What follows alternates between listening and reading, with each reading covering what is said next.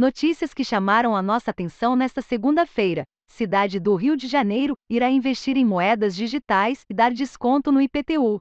Dentro do projeto Cripto Rio, a cidade irá aplicar 1% do tesouro em moedas virtuais e dar 10% de desconto no imposto predial quando for pago com Bitcoin. O plano é transformar o Rio em um hub para tecnologias relacionadas a moedas digitais. As informações são do jornal o Globo. Grupo de cientistas pedem o banimento em programas de geoengenharia solar, sistemas em escala planetária, projetados para resfriar a superfície da Terra e diminuir o impacto do aquecimento global, são potencialmente perigosos e devem ser bloqueados por governos, governos, Nações Unidas e outros atores internacionais. A técnica enfraqueceria as monções de verão africanas e asiáticas e causaria uma seca na Amazônia, Outra preocupação seria se o programa fosse encerrado abruptamente por um motivo qualquer, elevando rapidamente as temperaturas da superfície terrestre. As informações são do site PHYS.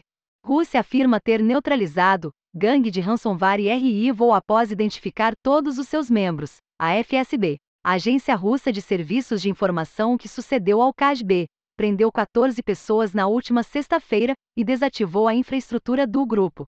A ação confiscou 6,7 milhões de dólares em dinheiro e moedas digitais, além de 20 carros de luxo e computadores. As informações são do site Bleeping Computer. Cientistas desenvolvem rede neural para prever terremotos.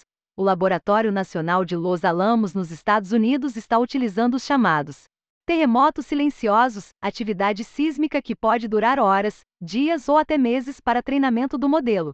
O sistema já conseguiu prever tremores que aconteceram no passado, utilizando dados de terremotos reais gravados desde a década de 90, com uma antecipação de um pouco mais de uma semana. As informações são do site The Economist.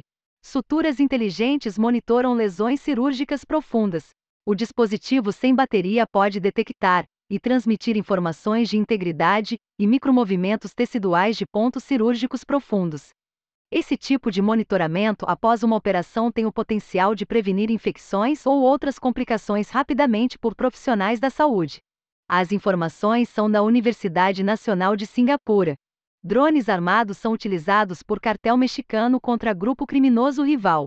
Um vídeo gravado a partir do próprio drone mostra bombas sendo lançadas em direção a uma estrutura no meio da floresta, com explosões e pessoas fugindo em várias direções. O vídeo fica abruptamente embaçado, após o drone provavelmente cair no chão depois de ter sido baleado. Especialistas alertam a tempo sobre a democratização de certas tecnologias para o uso do crime organizado. As informações são do site Futuris. Google, Meta, Microsoft e Amazon já dominam 66% da infraestrutura de fibra ótica intercontinental no mundo. Em 2012, a participação dessas empresas não passava de 10%. Apesar da concentração, o envolvimento dessas empresas no setor reduziu o custo de transmissão de dados ao redor do mundo e ajudou a aumentar a capacidade de transmissão em mais de 40 por cento somente em 2020. As informações são do jornal The Wall Street Journal. Mark Zuckerberg, da Meta, e Sundar Pichai, do Google, participaram ativamente em conspiração no mercado de anúncios digitais, alega processo judicial nos Estados Unidos. Novos documentos revelam que os dois CEOs teriam aprovado pessoalmente um acordo secreto que daria ao Facebook vantagens nos leilões de publicidade online do Google. As duas empresas negam as acusações. As informações são do site The Verge.